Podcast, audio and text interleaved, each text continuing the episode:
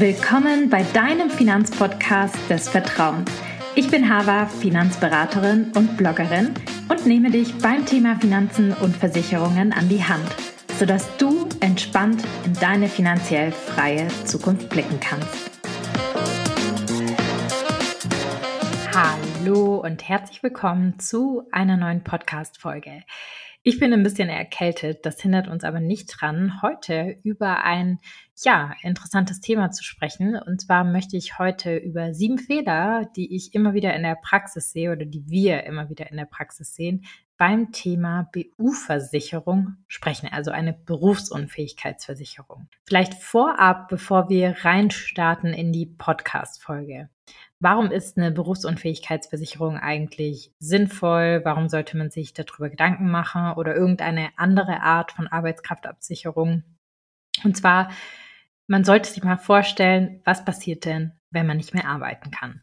Was äh, passiert dann genau? Was bekomme ich an Leistungen? Also es ist so, dass ich sechs Wochen lang Lohnfortzahlung von meinem Arbeitgeber bekomme und dann springt eben das Krankengeld ein, was in der Regel so 70 Prozent von dem aktuellen Netto sind.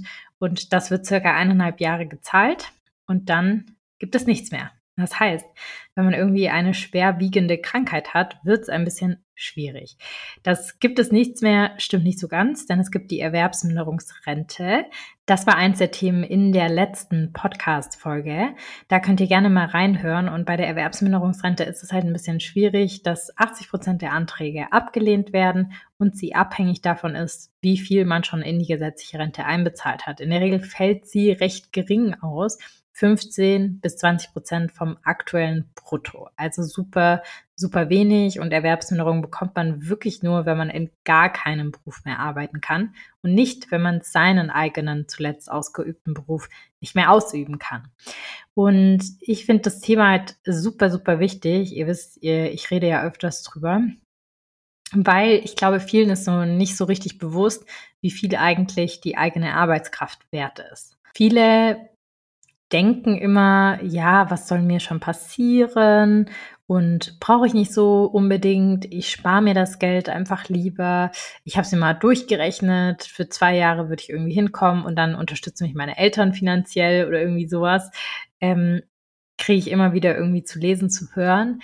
Das finde ich ein bisschen hart, weil am Ende ist die Arbeitskraft einer der wichtigsten Dinge beim Thema Finanzen. Wenn ich ja kein Geld mehr erwirtschaften kann und wenn die Arbeitskraft das ist, womit ich mein Geld erwirtschafte, dann habe ich ein Problem und kann nichts mehr investieren. Ich kann nichts mehr aufbauen. Ja, ich kann dieses Leben, wie ich mir das so vorstelle, gar nicht führen, weil ich lebe entweder an irgendeinem Existenzminimum und auch hier ist es so, viele denken dann immer, ja, Mai, dann kriegt man ja Bürgergeld. Ja, bekommt man. Ähm, wenn man aber zum Beispiel seine Altersvorsorge aufgebaut hat auf ein ETF-Portfolio, dann muss man das erstmal liquidieren, weil das ist private Altersvorsorge, fällt in die Schicht Nummer drei. Das heißt, dann bekommt man vielleicht Bürgergeld, hat dann aber in der Rente nichts mehr und verarmt da sozusagen ähm, und bekommt erst Bürgergeld, wenn man quasi seine Ersparnisse aufgebraucht hat. Und das ist halt hart, ja. Ähm, ich würde das Schicksal niemals so herausfordern, einfach weil ich auch aus der Praxis weiß, dass alles passieren kann.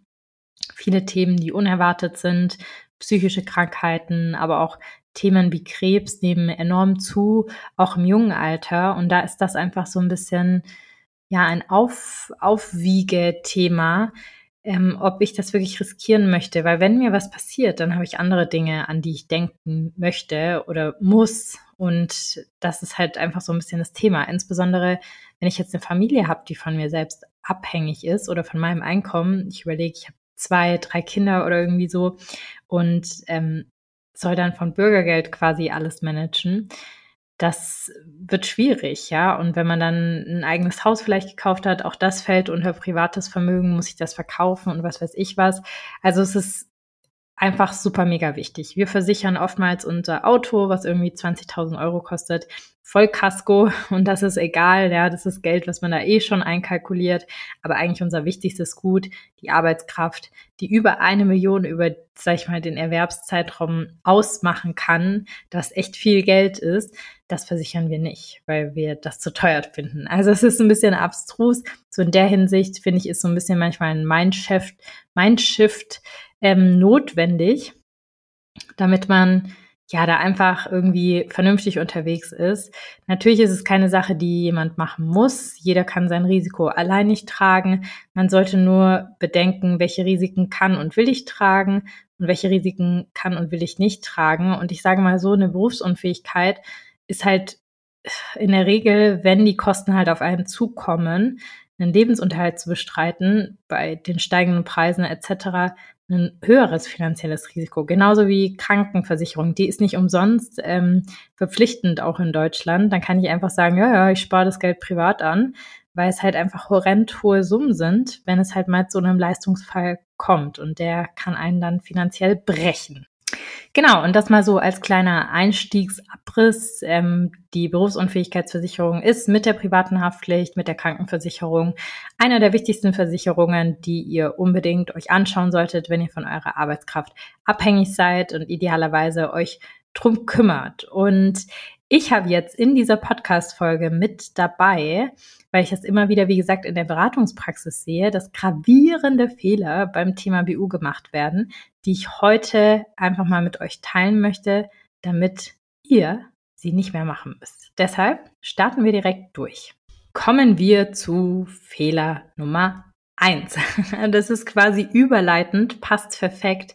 Und zwar, den ich immer wieder in der Praxis sehe, zu denken, man braucht keine Berufsunfähigkeit, weil das Depot, das Angesparte, wird schon auch ausreichen. Also das ist halt so ein bisschen schwierig, ja. Ähm, das ist so ein bisschen auch ein Trugschluss, dass man halt denkt, ähm, einem selbst passiert nichts, was soll schon passieren, ich sitze am Büro oder so. Dafür habe ich mal so ein paar Statistiken mitgebracht, dass äh, ihr einfach mal seht, was so passieren kann und wie häufig sowas eigentlich passiert. Und zwar, wenn man sich die Zahlen anschaut von der Deutschen Rentenversicherung und der Deutschen Aktuarvereinigung, dann ist es aktuell so, von 2023 sind die Zahlen, dass durchschnittlich jeder vierte Arbeitnehmer in seinem Erwerbsleben berufsunfähig wird. Also es ist ähm, doch eine recht häufige Zahl. Es ist jetzt nicht so, dass es überhaupt nicht vorkommt. Und die häufigsten Gründe für Berufsunfähigkeit ist mittlerweile am Platz Nummer eins psychische Erkrankungen, gefolgt von eben schweren Krankheiten wie Krebs, die jeden treffen können, also genauso wie psychische Krankheiten können auch jeden treffen, auch am Schreibtisch. Und eben auch Themen, die den Bewegungsapparat betreffen, insbesondere so das Thema Wirbelsäule, Bandscheibenvorfall etc. Aber man sieht, mit diesen häufigsten Gründen kann jeden treffen, ähm, hat nichts mit Schreibtisch zu tun, hat nichts mit Gefahren zu tun, die um einen rum sind, sondern ich würde sagen, Psyche und schwere Krankheiten können tatsächlich einfach jeden treffen. Das heißt, die Wahrscheinlichkeit ist gar nicht so unwahrscheinlich und man sollte es nicht komplett verharmlosen. Genau, und dann sehe ich auch sehr, sehr viele, weil wir ja hier auch viel über das Thema Investieren sprechen, die halt sagen, okay, mein Depot, das wird mir schon ausreichen, wenn ich irgendwie berufsunfähig werden sollte. Und hier gibt es halt so zwei Punkte, die man unbedingt bedenken sollte. Wenn man das Depot macht für die Altersvorsorge, dann ist man arm. Ja, dann ist man im Alter arm und riskiert dann wieder Altersarmut. Ob das jetzt besser ist, weiß ich nicht, ja. Das heißt, da mal dieses Thema bedacht, weil man halt einfach nicht weiß, wann man berufsunfähig wird, muss es auch nicht unbedingt reichen, das Geld, was man irgendwo angelegt hat, weil es kann zum Beispiel gerade eine Krise sein oder man hat erst zehn Monate angelegt und einem passiert irgendwie ein schwerer Unfall oder so, dann wird das Geld auch nicht ausreichen. Ähm, deshalb ist das natürlich immer so ein bisschen so ein Pokern und ein Hin- und Herschieben. Und eben Problem Nummer drei, das habe ich auch schon ganz kurz angerissen, ist halt so das Thema, dass man denkt, der Staat wird es schon richten. Nein, der Staat wird es nicht richten. Die Erwerbsminderungsrente, genauso wie die gesetzliche Rente auch, wird einfach nicht ausreichen. Äh, der Staat ist nicht dafür da, uns in allen Fällen abzusichern, sondern einen gewissen Grundstock zu liefern. Und ja, dann würde man das Bürgergeld bekommen, aber alles, was ihr privat angespart habt, müsstet ihr vorher liquidieren, ausgeben, bevor man überhaupt Bürgergeld bekommt. Hier gibt es so ein paar Grenzen. Also Bürgergeld es gibt so ein Schonvermögen, ähm, das ändert sich jedes Jahr, aber aktuell meine ich, liegt das bei 40.000 Euro, was man ja recht schnell hat, wenn man zum Beispiel ein Haus hat oder ähnliches. Das heißt, all das würde man vorher liquidieren, bevor man überhaupt drauf zugreifen kann. Vielleicht hier auch so der Hinweis, wenn jemand sagt, oh, die BU ist mir irgendwie ein bisschen zu teuer, ich bin da so sensibel mit den Kosten etc., ich finde, hier kann man gut steuern. Wenn man in die Beratung geht, hat man hier sicherlich auch noch mal ein paar Hebel, wo man mit dem Berater sich auseinandersetzen kann. Was ist dir wichtig, weniger wichtig, so dass du aber einen gewissen Grundschutz hast, der da wäre im Falle der Fälle. Fehler Nummer zwei, den ich immer wieder in der Praxis sehe, ist, dass man denkt, man bekommt keine BU mehr, weil man bei einem Versicherer war und der einen abgelehnt hat. Oftmals sind das so Fälle irgendwie, die halt bei einer einzigen Versicherung waren. Und nein, ähm, das muss nicht unbedingt sein, dass ein anderer Versicherer euch genauso ablehnt. Es ist immer sehr, sehr sinnvoll, mehrere Versicherer anzufragen. Ähm, da kann ich so ein bisschen aus der Praxis berichten. Wir haben wir sind, wir arbeiten ja unabhängig. Das heißt, wir können auch sehr viele Versicherer immer anfragen in einem Fall. Und wir haben, je nach Kundenfall, je nachdem, welches Gesundheitsthema das ist und wie das ausgeführt ist vom Kunden, sehr, sehr verschiedene Annahmen zum Teil bei den Versicherern. Das heißt, es kann sein, eine Versicherung nimmt einen ganz normal an, die andere mit einem Risikozuschlag und die andere schließt irgendwas aus. Deshalb ist es so wichtig, sich nicht nur auf den Versicherer zu konzentrieren, wo man hin möchte, sondern eben da, wo die Annahme auch am besten ist und halt verschiedene anzufragen und das richtig aufzubereiten. Wir sehen auch in der Praxis, ähm, dass wir eben die Möglichkeit haben, wenn wir euch kennengelernt haben und euren Fall gut einschätzen können, auch mit den Versicherern in Rücksprache zu gehen, einfach weil wir so super Arbeit machen. Das muss man auch mal hier an der Stelle sagen. Haben wir immer sehr gute Kontakte, können uns mit den Risikoprüfern austauschen und hier auch nochmal die Möglichkeit haben zu sagen, du schau mal, das Thema Psyche irgendwie, da war einmalig was, ähm, das war vorsorglich, kann man denn hier nicht nochmal was machen? Und ähm, Versicherer zeigen da tatsächlich auch Kulanz. Je besser das natürlich ausformuliert ist und je besser wir den Fall kennen, desto besser funktioniert das Ganze auch. Das heißt, hier ist so ein bisschen das Credo, dass man halt einfach mit Profis arbeitet und eine Voranfrage macht, richtig aufbereitet, also sprich seine Gesundheit richtig aufbereitet. Wir gucken da immer noch mal drüber, sind alle W-Fragen beantwortet? Versteht der Risikoprüfer das? Fehlen vielleicht irgendwelche Arztatteste, die man mit reinnehmen sollte? Gibt es aber auch Alternativen, die vielleicht mehr Sinn machen, wie zum Beispiel das Thema Grundfähigkeitenversicherung, weil man eh davon ausgehen kann, dass es mit der BU ein bisschen schwieriger wird oder die BU nicht die erste Wahl ist für jemanden, kann auch sein bei körperlichen Berufen. Und je nachdem ist es dann halt sehr, sehr unterschiedlich, wo man angenommen wird.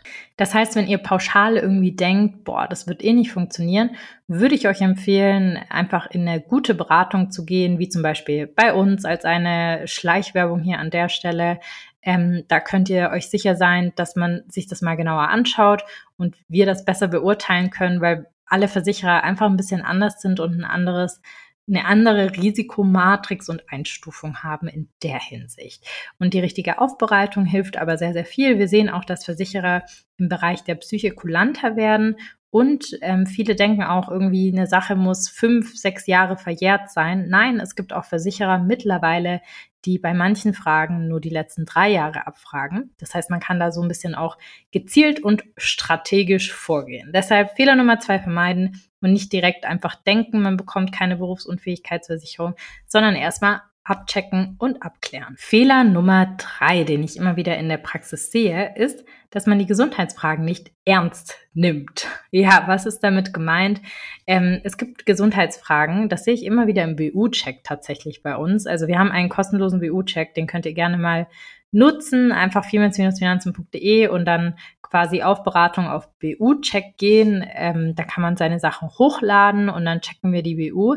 Ich sehe halt immer wieder in der Praxis, dass viele bei den Gesundheitsfragen nicht so ganz genau sind. Einfach mal alles mit Nein ankreuzen. Ich hatte nichts, ich bin kerngesund, obwohl sie eigentlich beim Arzt waren.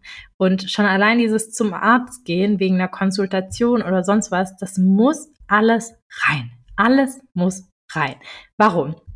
Wenn ich das nicht angebe, dann habe ich ein großes Problem im Leistungsfall.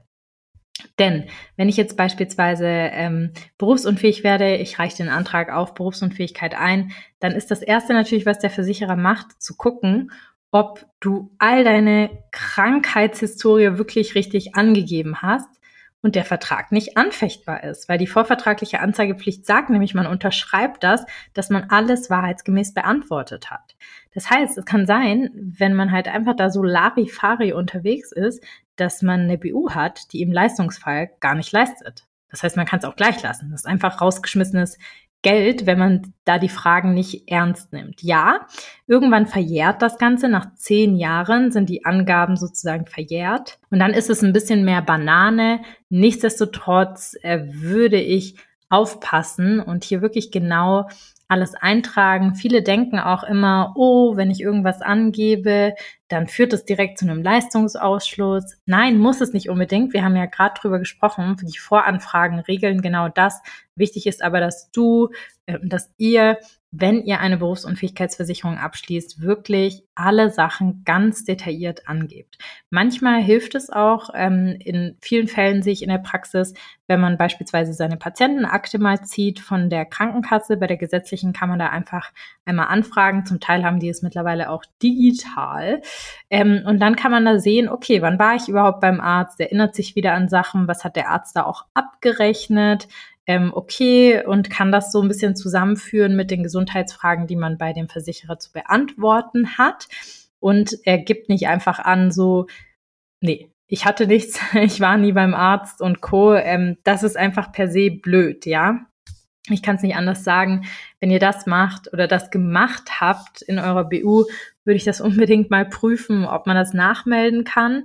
Ähm, und wenn ihr euch nicht sicher seid, ob diese Nachmeldung vielleicht zu einem Ausschluss führt oder einem Risikozuschlag etc., würde ich auf jeden Fall eventuell dann nochmal nach einem neuen Tarif suchen und den alten kündigen, je nachdem, was ihr da für Angaben gemacht habt. Aber da wirklich ist oberste Vorsicht geboten, weil man dann einfach, man will keine WU, die nicht leistet. Da kann man es ja gleich lassen. Also das ist wirklich, wie gesagt, herausgeschmissenes Geld. Fehler Nummer vier, den ich in der Praxis sehe, ist, dass man keine Dynamik in die BU-Renten einbaut. Einmal gibt es die Leistungsdynamik und einmal gibt es die Beitragsdynamik. Die Beitragsdynamik führt dazu, dass ich jedes Jahr einmal ähm, quasi die Rente anpasst, die ihr ausbezahlt bekommen würdet, zum Beispiel um zwei Prozent steigert ähm, aber natürlich auch den Beitrag, den ihr für den Versicherungsschutz bezahlt, steigert. Die Leistungsdynamik, die wiederum führt dazu, wenn du einen Leistungsfall hast, wenn du berufsunfähig bist und zum Beispiel zehn Jahre berufsunfähig bleibst, dass sich jedes Jahr die BU-Rente auch im Leistungsfall um x Prozent erhöht. Zum Beispiel eben um die Inflation. Ich sage jetzt zum Beispiel Inflation, weil eigentlich ist die Beitragsdynamik und die Leistungsdynamik wirklich als Inflationsschutz gedacht. Denn Ihr könnt es euch vorstellen, wenn ihr jetzt eine WU macht, ihr sichert irgendwie 2000 Euro ab oder was und werdet in 15 Jahren berufsunfähig. Da sind die 2000 Euro halt auch nicht mehr das wert, was sie vielleicht wert sind.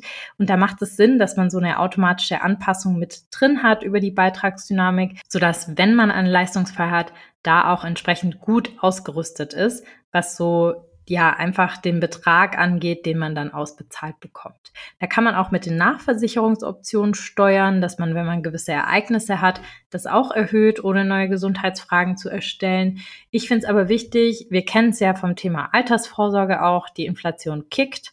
Und wenn sie kickt, dann kickt sie richtig. Und wenn das halt 10, 15 Jahre sind, dann kann das schon einiges ausmachen. Und das nicht einzubauen ist doof, einfach. Bei der Beitragsdynamik insbesondere, weil viele Versicherer haben mittlerweile eine Klausel drin, dass man der Beitragsdynamik so oft man will widersprechen kann. Nicht alle, aber einige, ähm, so dass man auch mal zwei, drei Jahre sagen kann, wenn man kein Geld hat oder so und sagt, ich will das jetzt nicht erhöhen, ähm, weil das passt noch so, kann man das einfach aussetzen und widersprechen. So. Und dann passiert nichts, dann wird es im nächsten Jahr halt wieder um diese x Prozent erhöht, wenn man das möchte und man verliert das Anrecht nicht drauf. Wenn man es natürlich direkt nicht in den Vertrag mit einbaut, dann hat man nie dieses Anrecht und verschenkt da irgendwie so ein bisschen was. Und das finde ich schade, sehe ich aber in der Praxis oft und deshalb solltet ihr das nicht tun. Denkt an den Inflationsschutz. Fehler Nummer 5 dass man zu spät an die BU denkt. Warum ist es so sinnvoll, sich so jung wie möglich zu versichern? Je früher man sich versichert, desto günstiger ist das Ganze, denn ähm, die BU unterscheidet natürlich auch nach dem, wie alt man ist. Wenn ich 50 bin und mich erst versichern lasse, da ist mein Risiko recht hoch, berufsunfähig zu werden, dann zahle ich halt deutlich mehr, als wenn ich jung, ein Jungspund bin und da sozusagen weniger bezahle und mir einen günstigeren Tarif sicher. Deshalb ist es so vernünftig, sich schon früh Gedanken zu machen. Und es kommt noch ein anderes Thema hinzu, und zwar ist man in der Regel eben ein bisschen gesünder, wenn man jünger ist. Und was auch noch hinzukommt, ist, wenn ich jetzt zum Beispiel ein Schüler oder ein Student bin und mich da absichern lasse oder Azubi oder so, dann habe ich meistens einen sitzenden Beruf. Also kommt ganz drauf an. Und dieser sitzenden Beruf abzusichern, ist deutlich günstiger, als einen stehenden Beruf abzusichern, der irgendwie viel, vielen Gefahren unterliegt, wie zum Beispiel Thema Krankenpflege, Arzt etc. Und deshalb macht das so Sinn, sich diesen sitzenden Beruf einmal ähm, abzusichern, so früh wie möglich. Dann zahlt man nämlich am wenigsten und ihr müsst diese Berufsänderung der Versicherung nicht melden, denn die Versicherung sichert immer ab im zuletzt ausgeübten Beruf per Definition. Das heißt, selbst wenn ihr dann später mal beschließt, Dachdecker zu werden oder so, seid ihr weiterhin versichert und müsst auch nicht mehr zahlen, weil ihr keine Meldepflicht habt, dass sich euer Beruf verändert hat, weil es immer der zuletzt ausgeübte Beruf ist. Und deshalb macht es halt so Sinn, sich schon früh drum zu kümmern. Es geht mittlerweile schon, dass man sich als Schüler absichert. Schon ab sechs Jahren kann man sich BU versichern lassen und die Eltern dann natürlich für einen. Das heißt, man friert schon als äh, Schüler seinen Gesundheitsstatus ein und ja, auch als Schüler kann man berufsunfähig werden. Schüler zählt nämlich einfach als ganz normaler Beruf. Das heißt, wenn man selbst im Kindesalter irgendwie eine schwere Krankheit erleiden sollte, was eher unwahrscheinlicher ist. Das sind, glaube ich, eher so ein bisschen die Ausnahmen. Nichtsdestotrotz hat man sich einen günstigen Tarif gesichert, die Gesundheit eingefroren und wenn auch was als Schüler passieren sollte, mit 14, 16 bekommt man dann die BU-Rente ausbezahlt und hat sozusagen kein finanzielles Risiko. Was hier vielleicht auch noch ein Thema ist, viele denken immer in der Elternzeit, bevor man Kinder bekommt und Co. dran, endlich mal eine BU zu machen, weil man ja dann auch fürs Kind verantwortlich ist, was ich sehr, sehr gut finde.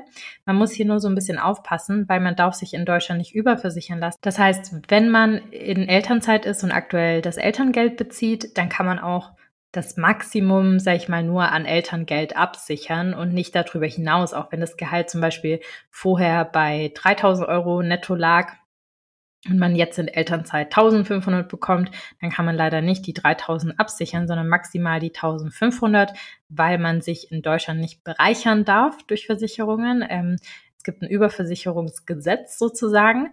Und ähm, genau, was man aber machen kann, ist das über die Nachversicherungsoptionen dann anzupassen. Da sollte man dann unbedingt dran denken. Das sagen wir in der Beratung dann aber auch immer. Aber das mal hier nochmal als ein kleiner Schmankel, was dann natürlich möglich ist und was nicht möglich ist.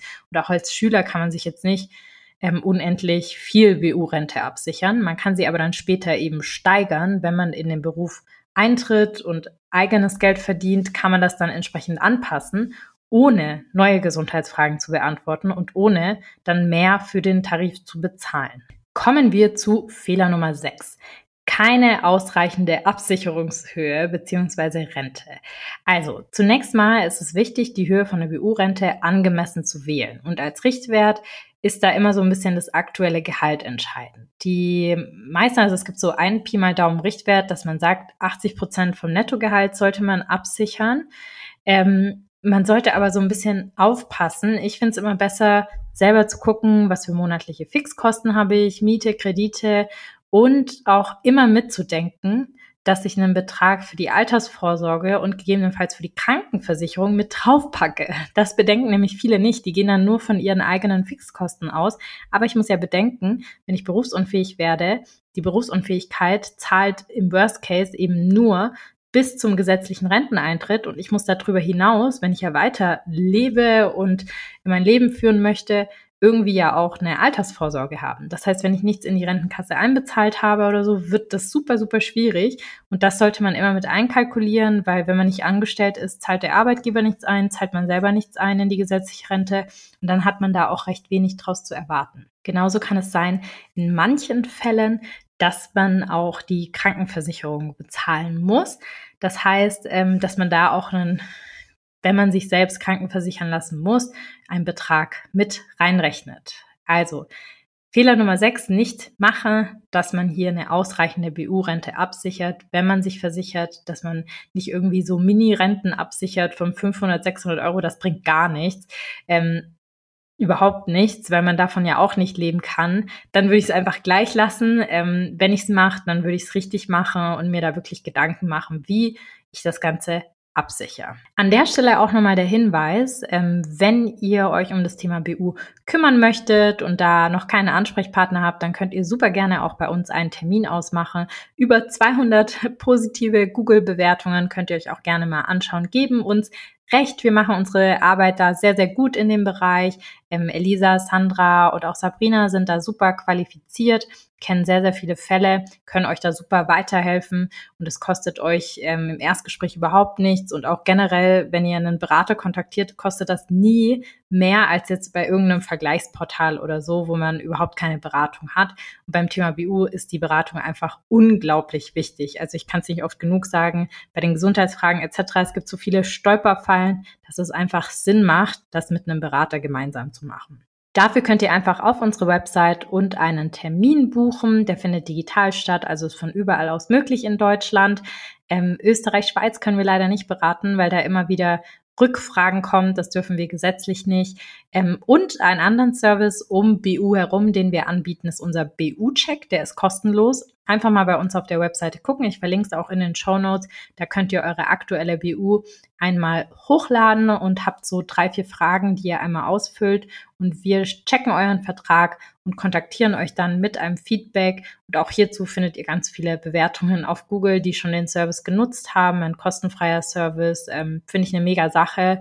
Haben wir für euch implementiert. Und wenn ihr darauf Lust habt, dann schaut euch das einfach mal in den Show Notes an. Kommen wir zum letzten Fehler, zu Fehler Nummer 7, die Laufzeit von der BU. Man ich sehe immer wieder in der Praxis, auch manchmal bei BU-Checks, dass äh, die BU nicht bis zum Renteneintrittsalter gemacht wird, sondern zum Beispiel bis 62 oder bis 63 oder so. Ähm, und das finde ich immer ein bisschen schwierig, weil man hat ja dann irgendwie vier, fünf Jahre Überbrückungszeit bis zur gesetzlichen Rente, die man auch finanzieren muss.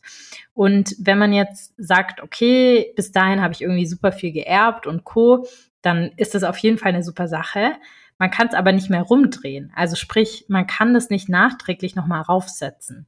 Das heißt, die bessere Variante, es zu lösen, ist halt zu sagen, ich mache bis 67 und wenn ich dann früher erben sollte, etc. und eben von meinem Geld, also von meiner Arbeitskraft nicht mehr abhängig bin als Einkommen, dann kann ich die BU ja einfach kündigen. Wenn ich eine monatliche Zahlung wähle, kann ich die jeden Monat kündigen und dann kann ich die vorzeitig kündigen und dann spare ich mir den Rest des Geldes. Aber ich würde es nicht so ein bisschen drauf anlegen, weil zum Beispiel 62 ist sehr früh. Wenn jetzt zum Beispiel das Renteneintrittsalter angehoben werden sollte auf 70, dann sind da noch acht Jahre dazwischen, die man selber überbrücken muss. Und ich weiß nicht, ob man ja so viel Geld zur Verfügung hat, dass dann die Rente wieder viel, viel schmäler ausfällt, als man eigentlich kalkuliert hat. Das heißt, lieber die Rentenhöhe ansetzen, idealerweise aufs Renteneintrittsalter, also auf 67, ich würde sagen 66, 65 kriegt man irgendwie auch noch hin. Was aber dann wichtig ist, ist mit 67, wenn ich das mache und das Renteneintrittsalter sollte heraufgestuft werden auf 70, dann habe ich die Möglichkeit, das auch zu tun, wenn ich einen Vertrag bis 67 habe. Wenn ich allerdings einen Vertrag habe, der drunter ist, dann ist das leider nicht mehr möglich im Nachgang und ja, wenn man dann doch das merkt, ist es vielleicht zu spät und dann lohnt sich auch nicht nochmal eine neue BU abzuschließen, weil man dann irgendwie so viel monatlich dafür bezahlt, wenn man mit 50 das irgendwie erst merkt und ändern möchte. Deshalb macht euch da Gedanken. Ich finde es wichtig, ähm, dass man da auch hier wieder ausreichend abgesichert ist, wenn man die Berufsunfähigkeit eh macht und da entsprechend gut aufgestellt ist.